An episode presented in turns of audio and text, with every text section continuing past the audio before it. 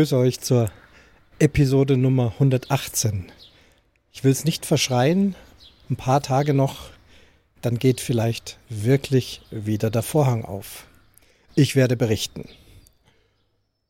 Heute kurzer Nachschlag zur Reise, denn wir sind wieder zu Hause. Ich sitze trotzdem draußen auf dem Balkon, sprich, ihr habt ein bisschen Atmo von den Geräuschen draußen, wie es denn schon kennt. Denn mein Aufnahmestudio ist momentan demontiert, stattdessen ist dort ein Homeoffice eingebaut. Es gibt auch ein paar Kommentare. Und zwar geht es um die Zweitimpfung, genau. Da hatte sich einmal die Elke aus Franken gemeldet, schreibt, Hallo Christian, vielen Dank für diese interessante Info. Das war mir noch nicht bekannt.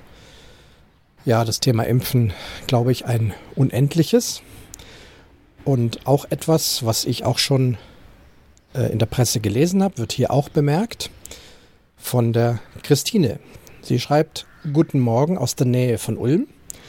Habe vor kurzem erst diese Folge angehört und heute beim Frühstück lese ich in der Südwestpresse, dass eine Studie in Ulm zu dieser Mischimpfung gemacht worden ist. Und das Ergebnis ist, dass die Mischimpfung besser wirkt als die jeweils einzelnen Impfungen. Es waren zwar nur 26 Teilnehmer, aber das Ergebnis sei eindeutig. Einen schönen Tag noch und vielen Dank für deine Podcasts, die ich immer sehr gerne anhöre, die Christine. Ja, Christine, genau das hatte ich auch gelesen und es gibt nicht nur Studien in Ulm, es ging los mit Studien in Spanien, in Großbritannien, die sich also alle angeguckt haben, was passiert denn, wenn man die erste Dose AstraZeneca und die zweite Dose BioNTech bekommt. Und aus allen Studien höre ich raus, dass bis zu 30 Mal mehr Immunantwort oder Immunkörper, was auch immer, 30 Mal mehr festgestellt worden ist bei denjenigen. Das wäre dann bei mir erstens mal natürlich super, ein toller Schutz und zweitens mal eine völlig zufällig entstandene, in dem Fall gute Lösung. Ihr wisst es selber, man wusste nicht, es war ein ewiges Hin und Her, AstraZeneca unter 60 ja oder nein bei der Zweitimpfung freiwillig ja. Die eine Ärztin sagte mir, lieber beim gleichen bleiben, das andere ist noch nicht erforscht. Ist grundsätzlich richtig, klar. Die andere sagt, äh, nein, wir wissen jetzt schon, dass so eine Kreuzimpfung eine gute Sache ist. Unbedingt, wenn man die Chance hat, die kriegt man nie wieder. Und letztendlich hatte ich mich ja dann dazu entschlossen, tatsächlich äh, die zweite Impfung mit BioNTech wahrzunehmen. Das war ja auch das, was man mir angeboten hat. Das ist alles terminlich, äh, pünktlich, hat es äh, wieder funktioniert im Impfzentrum, wie gehabt. Super freundliche Leute, unkompliziert, schnell, kompetent, ganz, ganz toll. Die 14 Tage sind auch schon rum. Das spielt jetzt gleich eine Rolle bei der Rückkehr aus Frankreich. So, dann muss ich mal hier zurückblättern. Da ich hier jetzt mit Handy und nicht mit Computer arbeite, dauert es ein paar Sekunden länger. Der Systemwechsel in Südfrankreich, um den es ja jetzt eben auch gleich noch geht, da schreibt Diolba. Äh, sie hat es mir per E-Mail geschickt, weil irgendwie mit der Kommentarfunktion hat was nicht funktioniert. Also ich lese mal vor. Hallo Christian. Ich konnte leider keinen Kommentar hinterlassen, da ein Captcha-Problem bestand. Es freut mich zu hören, dass es mit eurer Reise geklappt hat und es deinem Finger auch wieder besser geht. Mich würde interessieren, mit wie viel Gewicht eure Bettstadt belastet werden darf. Auf meine Anfrage bei eurem Einbaubetrieb habe ich leider keine Antwort erhalten. Liebe Grüße, Diolba. Also, sie bezieht sich auf unser Aufklappdach, Aufstelldach von unserem Campingbus, das wir nachgerüstet haben, habe berichtet und ja jetzt auf dieser Frankreich-Reise intensiv getestet. Und die Frage des Gewichts der Einbauer hatte uns das gesagt. Ich habe es wieder vergessen. Ich kann es nicht ganz genau sagen. Waren das so 170, 175 Kilo insgesamt? Will jetzt unsere Gewichtsklassen nicht verraten. Wir liegen knapp drüber. Also knapp drüber, nicht wesentlich drüber, aber rein rechnerisch ist es ein bisschen mehr, wenn wir zu zweit da oben liegen. Es ist so, dieses, diese Konstruktion, das sind Querstreben aus, ich denke, Metall mit Kunststoff umhüllt. Auf diesen Querstreben liegen diese Federn, diese Plastikfedern, die also so eine Komfortfunktion haben. Und auf diesen Plastikfedern äh, liegt direkt die Matratze. Also es gibt kein durchgehendes Brett oder irgendetwas, sondern alles ist nur auf diesen Querstreben aufgebaut. Was natürlich auch den Vorhang hat. Ah, mein Handy ist auch noch laut. Dann machen wir das gleich mal leise. Richtiger Profi-Podcast heute wieder. So. Wo war ich? Die Querstreben. Es hat den Vorteil, dass, ähm, man, dass eine gute Durchlüftung ist. Nach unten hin ist das noch mit einem Stoff bespannt. Das heißt, wenn man im Auto sitzt, hat man so einen schönen Stoffhimmel und wenn man dahin fasst, kann man direkt diese Quermetallstreben erspüren. Und dazwischen ist richtig viel Platz, dass da Luft und Feuchtigkeit und alles Mögliche ein Austausch stattfinden kann. Gute Geschichte. So, wenn wir jetzt mit zwei Personen da oben liegen, liegt einer rechts und einer links, ist ja klar. Ähm, manche wird denken, könnte man ja auch aufeinander machen. Lassen wir mal dahingestellt sein, wir haben es nicht ausprobiert. Also links und rechts und ja, wenn man so mit seinem Gewicht, vor allem im Hintern, möglichst an der Kante liegt, das ist auch schon aus Platzproblemen sinnvoll, dann merkt man, dass es da richtig stabil ist. Das ist klar. Eine Querstrebe ist an den Aufhängpunkten, an den Seiten natürlich am stabilsten. Am labilsten ist es genau in der Mitte. Also wenn man richtig viel Gewicht komplett in die Mitte verlegt. Also, was kann das sein? Eine Person mit über 200 Kilo zum Beispiel dann wird es schwierig. Dann hängt das ordentlich durch und es könnte sein, dass es vielleicht auch nicht hält. Ich habe viel im Netz recherchiert. Es gibt überall keine ganz klaren Aussagen, aber doch ganz oft, dass es viele Pärchen gibt, die gemeinsam die Gewichtsgrenze überschreiten, aber trotzdem nie Probleme hatten. Man muss halt schon ein bisschen aufpassen nicht so sehr rumpeln, wenn man da so rein äh, klettert, auch beim Umdrehen schön langsam umdrehen, keine wilden Bewegungen machen, ist halt Camping. Es wird alles etwas langsamer und vorsichtiger und fragiler, als es äh, bei einem stabilen Bett zu Hause ist. Es war noch die Frage nach dem Nachrüster, äh, dass der sich nicht meldet. Die Erfahrung haben wir auch gemacht. Es ist ein Einmannbetrieb und der ist den ganzen Tag am Basteln. Wir haben jetzt nur den Vorteil, wir haben da fünf Minuten mit dem Auto dorthin. Wir haben ihn auch telefonisch und per E-Mail eigentlich fast nie erreicht. Gab ja auch immer wieder Nachfragen und Lieferverzögerung und so weiter. Wir sind dann einfach hingefahren und da steckt er dann in irgendeinem Wohnmobil und schraubt und tut und macht. Der geht einfach nicht ans Telefon und das ist auch kein Typ, der sich äh, ans E-Mail hockt und E-Mails beantwortet und Büro macht.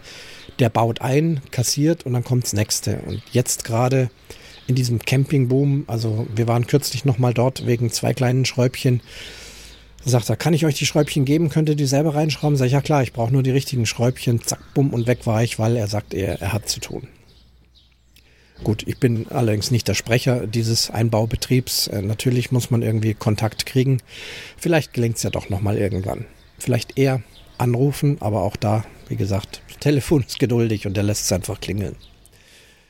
Ob es noch andere Einbaubetriebe gibt, bestimmt gibt es noch welche. Müsste halt mal gucken.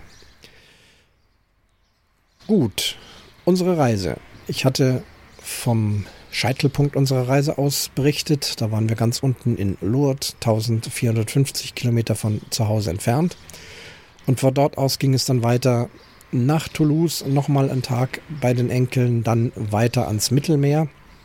Da haben wir dann einen schönen Campingplatz. Da gibt es ja tausende von Campingplätzen. Ich wollte aber unbedingt an den Strand und ins Wasser. Campingplatz gefunden. Äh, ja, Luxus-Campingplatz, so ähnlich wie man es auch äh, aus Italien kennt. So mit modsmäßig aufgeblasenem Pool, mit wahnsinnig viel Kinderaktionen, Rutschen und äh, Wasserspielzeugen und also tolle Poollandschaft. Wir kamen da an, wurden wieder freundlich begrüßt. Ja, Platz ist kein Problem. Wir könnten uns auf dem Platzplan, hat uns ungefähr gezeigt, wo die Kategorie Stellplätze ist, die wir wollten. Unsere Vorliebe war in der Nähe eines Waschhauses, aber auch möglichst in der Nähe vom Strand. Jetzt muss man sagen, am Eingang dieses Campingplatzes war eben diese Poollandschaft und dort, als wir dann reingegangen sind, haben wir gesehen, Pool voll, voll mit Kindern und Jugendlichen und auch ganz viele Eltern drumherum und Eltern liefen auf und ab. Übrigens alles Deutsche. Also hier waren die ersten deutschen Camper, die wir getroffen haben. Die sind eben ans Meer und nicht irgendwo auf so einem Waldcampingplatz in Lourdes. Dann dachte ich schon, uiuiui, ui, also hier ist jetzt doch viel los und so Richtung Strand würde ich gerne, aber wahrscheinlich hocken sie da alle und dann ist da voll. Na gut, wir probieren es mal. Campingplatz ist ja schon etwas größer. Fahren also darunter, finden das Waschhaus, finden die Plätze hinterm Waschhaus, ganz in der Nähe vom Meer. Circa, ich würde sagen, 80 Stellplätze waren da. Und es waren genau keiner besetzt. Gar keiner. Null. Die waren alle oben an der Stirnseite, weit, weit weg vom Meer. Die wollten alle in diesen Pool. Ja gut, jeder wie er will. Ich gehe auch mal gern in so einen Pool. Aber ich komme doch ich, ans Meer und zahle auch viel Geld. Der Platz ist natürlich teurer damit ich auch an den Strand kann. Na gut, gut für uns. Auch da haben wir uns wieder niedergelassen, kein Problem. Handbremse rein, zwei Schnallen auf, Dach hochgeschoben, Bett fertig, Fahrzeug fertig. Und wir konnten es uns gut gehen lassen. Meer war auch toll, noch ein bisschen kühl, aber nicht eiskalt. Super, endlich wieder Meer. Am nächsten Tag auch nochmal rein. Dann ging es weiter über die Station Macron, wo wir auch auf der Hinreise waren. Auch dort war es wieder alles unkompliziert und schön. Und am letzten Tag dann komplett nach Hause. Hier war jetzt wieder die Frage, wie kommt man Covid-mäßig zurück nach Deutschland? Ich muss sagen, die Dinge haben sich jetzt ja schon wieder geändert. In unserem Fall war es noch so. Man muss eine digitale Einreiseanmeldung machen. Ich glaube, das gilt auch jetzt noch für viele Länder. Unkompliziert auf dem Handy. Ich bin beim ADAC rein, da gab es die Informationen. Die Informationen gibt es aber an ganz vielen Stellen. Auf den Link geklickt und dann begann das mit der digitalen Anmeldung. Relativ einfach. Erstmal, aus welchem Land kommst du? Wo warst du? Wann warst du da? Wann möchtest du wieder nach Deutschland einreisen? Dann Name, Adresse, Geburtsdatum, bla bla bla. Passnummer war, glaube ich, optional. Ich habe es eingetragen. Es ist Viertel nach. Die Glocke hat einmal geschlagen. Also Passnummer eingetragen und so weiter und so fort. Dann Fragen zum, zum Test, genau zum Impfstatus war noch keine Frage, obwohl der Impfstatus mittlerweile in Deutschland angerechnet wird für die Quarantäne. Denn grundsätzlich war zu dem Zeitpunkt noch so, wer nach Deutschland einreist, muss zehn Tage in Quarantäne. Ich präzisiere, wer einreist aus einem Risikogebiet. Zu dem Zeitpunkt war Frankreich noch als Risikogebiet definiert. Es gibt ja dann auch noch Hochrisikogebiet und Virusvariantengebiet. Das ist alles nochmal schwerer und schlimmer. Also wir waren nur Risikogebiet, bedeutet zehn Tage Quarantäne. Oder man hat einen gültigen Test. Am besten noch in dem Land gemacht, von wo man kommt. Es muss kein PCR-Test sein, es kann auch ein Apotheken Schnelltest mit Zertifikat sein. Und so habe ich es gemacht. Bin am letzten Tag in Macron in ein riesig großes Einkaufszentrum. Dort gab es eine Apotheke. Ich hatte das vorher per Internet und E-Mail abgecheckt, ob das klappt. Ja, klappt. In der Apotheke angestellt, gab es einen speziellen Schalter Covid-Test. Mit wenig Französisch äh, geklärt, was ich will und sie hatte mich wohl gefragt, ob ich krank bin oder ob das präventiv ist. Also präventiv habe ich verstanden, das war ja der Fall. Habe noch irgendwas gesagt von Retournee äh, Allemagne und, und schon war der Zettel ausgefüllt. Ich dachte, die testet mich jetzt dann da gleich sofort. Ah ja, ich musste bezahlen. 28 Euro. Denn kostenlos ist es nur mit der französischen Krankenkassenkarte. Man bekommt hier zwar gesagt, dass auch EU-Ausländer in Frankreich kostenlos getestet werden. Das war da aber nicht der Fall. Egal, ich wollte auf Nummer sicher gehen, also 28 Euro gezahlt. Dann wurde ich rausgeleitet und da gab es dann das typische äh, viereckige 3x3 Meter Zelt. Man sieht das ja auch hier an einigen Einkaufszentren oder Stellen. Dort musste ich mich dann ja doch eine halbe Stunde anstellen. Unproblematisch getestet. Zehn Minuten später kam der Apotheker mit dem Zettel und dem Stempel negativ. Und dann war die Sache geklärt. Ich habe das Pamphlet dann abfotografiert und bei der digitalen Einreisemeldung hochgeladen. Zusätzlich hochgeladen habe ich meinen Impfpass. Denn zu diesem Zeitpunkt, und das war ein bisschen blöd, aber ich wollte auf Nummer sicher gehen, hat, war meine Impfung erst 13 Tage alt. Sie muss aber 14 Tage alt sein und gilt erst ab dem 15. Tag, also erst zwei Tage später, um die Quarantäne aufzuheben. Und ich wollte einfach auf Nummer sicher gehen und dieser Test hat mich ja dann sofort von der Quarantäne befreit. Also technisch übers Handy muss ich sagen, überhaupt kein Problem. Bei meiner Frau war es sowieso kein Problem, denn die hatte ihre Impfung und ihre 14 Tage längst schon erledigt. Da haben wir also digitale Einreiseanmeldung mit Impfstatus hochgeladen, kein Test. Einreise nach Deutschland über die Autobahn. Ich habe fest damit gerechnet, dass Kontrollen sind. Bin nicht über irgendwelche Schleichwege gefahren. Wir hatten einfach auch dann keine Lust, noch mehr Zeit zu verschwenden, sondern man will dann doch heim. Aber auch hier einfach durchgerauscht über die Autobahn. Sind wir jetzt schon in Deutschland? Ja, sind wir. Will heißen, den ganzen Zauber hätte man theoretisch nicht gebraucht, obwohl es auch ohne Kontrolle illegal gewesen wäre.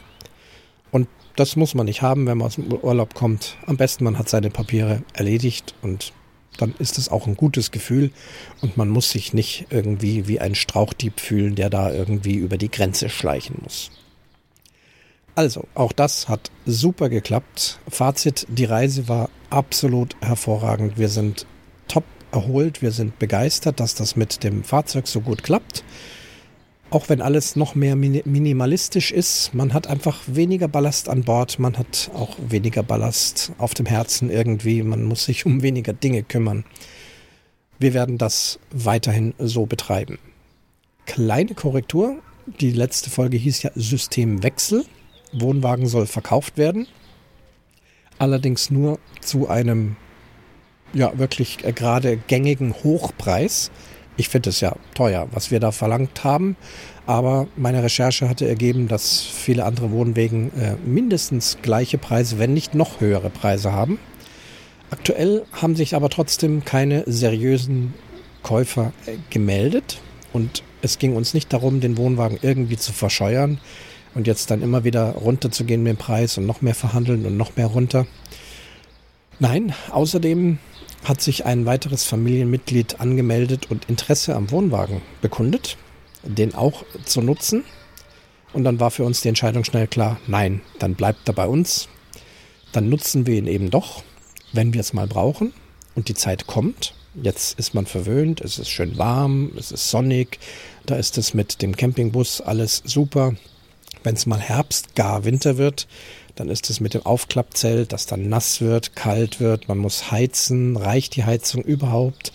Und heizen geht ja auch nur, wenn ich einen Stromanschluss habe. Also wenn ich irgendwo auf einem, Abste auf einem Campingstellplatz stehe, wo es oft keinen Strom gibt, hätte ich keine Heizung und so weiter. Na, da wäre dann der Wohnwagen doch ganz schön, denn der ist super autark mit der Gasheizung und so weiter.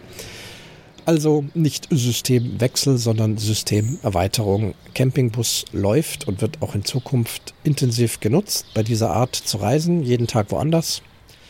Und wenn es dann doch mal äh, stationär länger gehen soll oder man eben aus Wettergründen das Fahrzeug braucht, dann ist der Wohnwagen verfügbar. Er wird aber nicht ungenutzt rumstehen, weil, wie gesagt, in der Familie auch noch weitere Familienmitglieder diesen Wohnwagen nutzen und das war mir wichtig, ich wollte keinen Wohnwagen auf dem Abstellplatz haben, der dann da drei Jahre steht und nur Grünspan ansetzt und nicht bewegt wird. Das, das wäre mir dann leid. Aber jetzt schaut es plötzlich wieder anders aus. Ja, das war also der Nachbericht zu dieser Reise, Episode Nummer 118. Und jetzt gucken wir mal nächste Woche, ob der Vorhang wirklich aufgeht. Bis dahin, macht's es gut. Servus.